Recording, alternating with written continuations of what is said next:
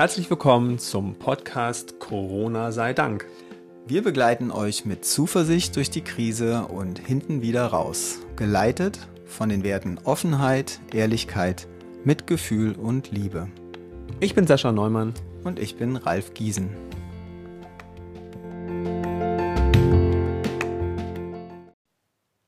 Heute Deutungshoheit.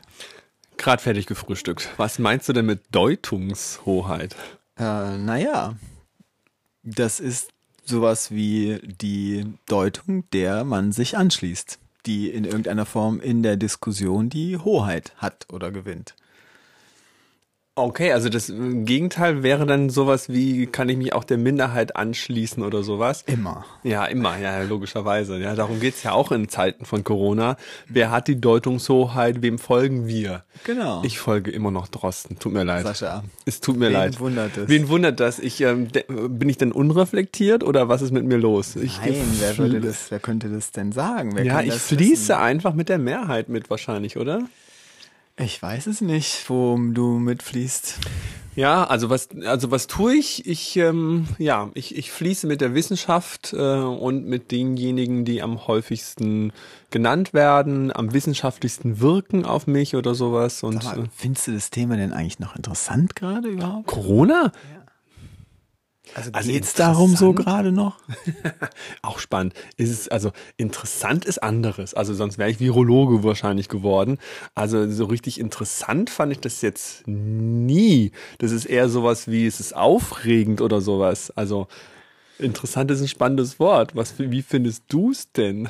Also im Moment, also erstmal denke ich so, gerade ist vieles dabei, sich zu normalisieren. Ja, ich das weiß stimmt. nicht so genau, was jetzt normal sein soll, aber man sieht halt wieder Menschen zusammen sitzen in Restaurants. Mit und ohne Maske. Ich finde, hier in Berlin ist es auch schon recht offen gefühlt. Hm. Ja, das stimmt. Ja, ich glaube, jetzt ähm, in Brandenburg machen die Kinos auf. Ab heute, glaube ich sogar. In Nordrhein-Westfalen haben sie schon auf. Wirklich? Ja. Ach nein. Womöglich seit gestern, ich weiß es nicht. Warst du schon? Ne, du warst aber noch nicht da. Selbst meine Eltern wussten heute Morgen, als wir gesprochen haben, dass die Kinos wieder geöffnet sind.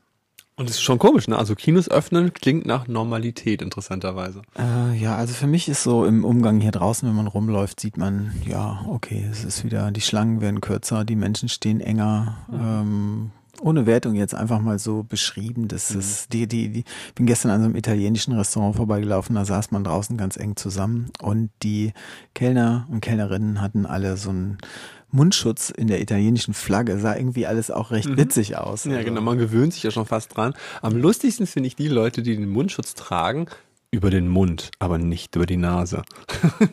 Ja. Das sind die lustigsten, finde Vielleicht ich. sollte der Mund-Nasenschutz heißen. Ja, das würde helfen vielleicht. Ne? könnten wir mal in die Diskussion einbringen, in der es ja dann immer so eine Hoheit gibt, weil das war ja eigentlich unser Thema. Genau, die, die Diskurs- oder Deutungshoheit dabei, Genau. ja. Aber trotzdem nochmal sozusagen, äh, was ist mit den Leuten los, die, ich muss das nochmal nachfragen, die, also entweder trage ich keine Maske oder auch über die Nase. Trägst oder du deinen Mundschutz nie nur über den Mund? In so mal trage ihn- zwischendurch oder so? Ich trage ihn, also wenn ich ihn trage, immer über Nase und Mund, so dass meine Brille beschlägt. Und was nervt mich zu Tode? Und mir wurden schon ganz viele lustige Ratschläge deswegen gegeben, nämlich äh, ich soll meine Brille mit Spucke sauber machen. Ah, das hat ein Taucher gesagt, weil bei deiner Taucherbrille macht man das auch so. Das ist so eklig, aber es funktioniert. Sollst du das denn mitten im Geschäft machen? Reinspucken und dann die Maske wieder Nein, aufsetzen? ja, komm, ich zeig's dir jetzt, was ich Nein, eigentlich- nein, nein, nein, Doch, nein. Nee, nicht, nicht die Spucke, aber was ich eigentlich mache, ist das hier.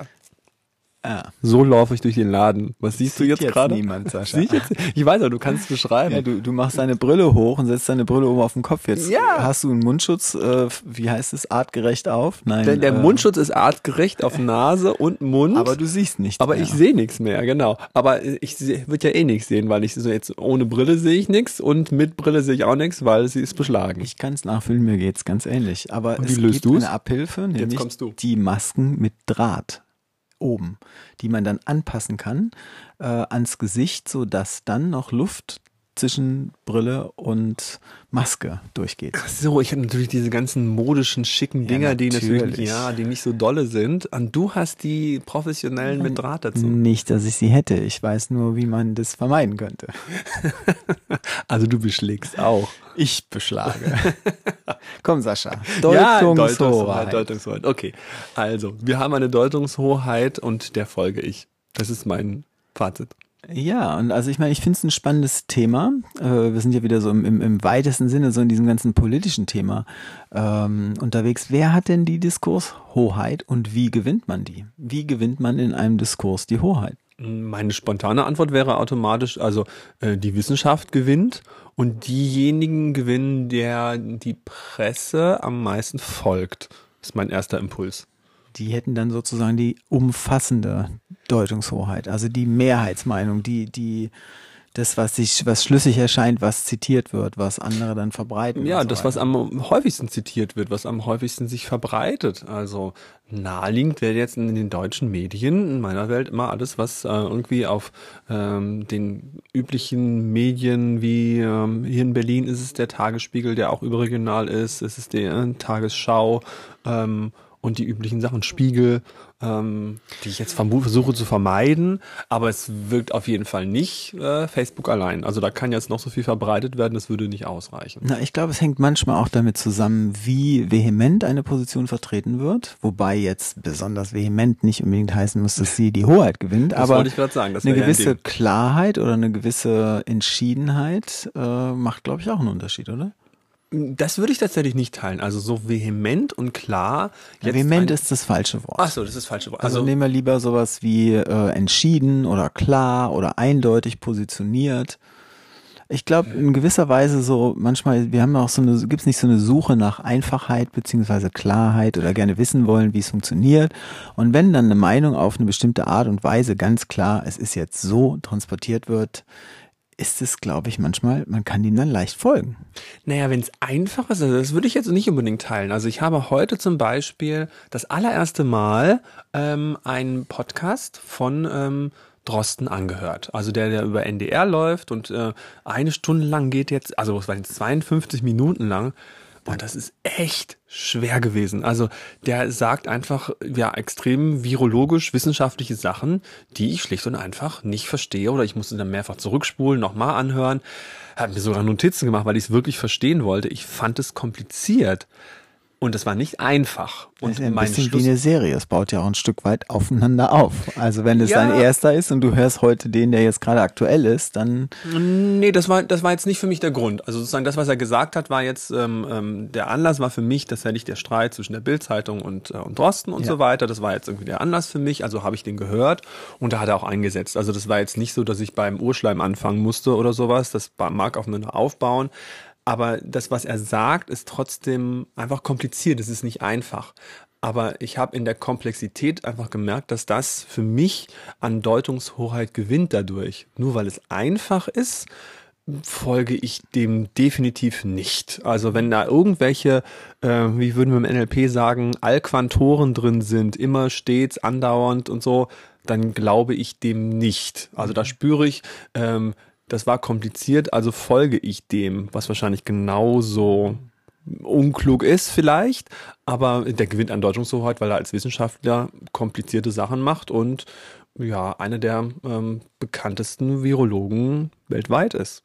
Okay, dann fragen wir mal so, was denkst du denn so über Donald Trump, nicht im Allgemeinen, sondern ganz speziell dazu, dass er äh, seine Gegner oftmals mit äh, einfachen Worten sozusagen charakterisiert. Also er hängt ja so ein Adjektiv dran ähm, und dann wird es so häufig genannt. Äh, glaubst du denn, dass das einen Unterschied macht? Hm, das ist interessant, weil bei dem würde ich jetzt sagen, der hat eine Hoheit, aber keine Deutungshoheit. Also dadurch, dass er das formuliert, egal wie er äh, etwas anhängt, ein, ein Adjektiv an irgendwelche äh, Gruppierungen ranhängt oder die Art und Weise, wie er redet, natürlich achtet jeder darauf, ähm, ähm, was er dann mitteilt, aber ich folge dem ja nicht. Also da müssen wir sagen, was heißt denn jetzt Deutungshoheit? Ähm, folge ich ihm oder folge ich ihm nicht deswegen? Das tue ich ja nicht, sondern ich erkenne an der Einfachheit, dass ich ihn eher in Frage stelle dadurch. und seine Formulierung ja sowieso ein, ein, ein Lehrstück ist in, ähm, in, in, ähm, in Literaturwissenschaften, wollte ich gerade sagen, in Kommunikationswissenschaften, also zu beobachten, wie kommuniziert er. Ja, zum Beispiel so, oder? Ja, genau, deswegen gewinnt er ja keine Deutungshoheit für mich. Ähm, naja, ist es, kenn, kennst du denn auch dieses Phänomen, ähm, ich weiß nicht, ob es jetzt auf ihn zutrifft, aber so dieses, äh, wenn es oft genug genannt wird oder wenn es aus verschiedenen Richtungen so erläutert wird, dann muss, als müsste irgendwas dran sein? Ja, das Phänomen kenne ich und ähm, jetzt gerade in Corona-Zeiten merke ich, dass es nicht hilft. Ähm, wir hatten noch mal über einen, in einem Podcast darüber gesprochen, ähm, nur, also dass wir so diese, diese Minderheitsmeinung, so eine Lust dazu haben, den, den äh, zuzuhören. Wie war das Thema nochmal?